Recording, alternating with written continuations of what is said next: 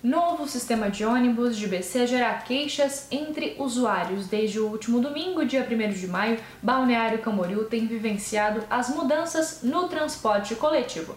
Porém, o retorno da população não tem sido positivo.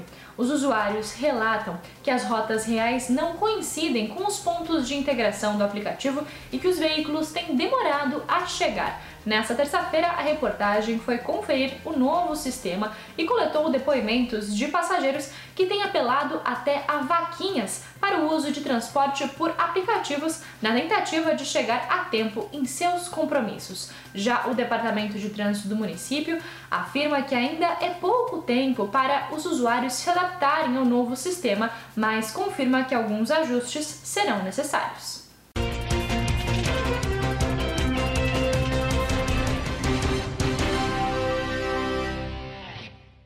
Esquadrilha da Fumaça faz show no final de semana. A Esquadrilha da Fumaça confirmou para o próximo sábado, às três e meia da tarde, a apresentação de seu show aéreo na Praia Central de Balneário Camboriú.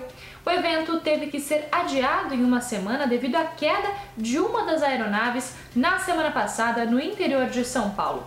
Sete aviões da Força Aérea Brasileira farão parte do show, que deve durar cerca de 35 minutos.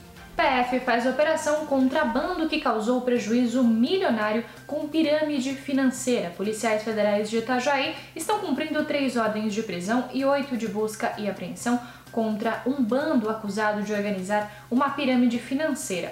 A PF acredita que cerca de 120 pessoas já foram lesadas, com prejuízo estimado em 15 milhões de reais. Segundo a investigação, cerca de 20 pessoas atuavam nas atividades ilegais desde o ano de 2019, com a falsa promessa de rendimentos acima dos juros de mercado. Esses foram alguns dos destaques dessa terça-feira aqui na região. Confira mais em nosso site diarinho.net.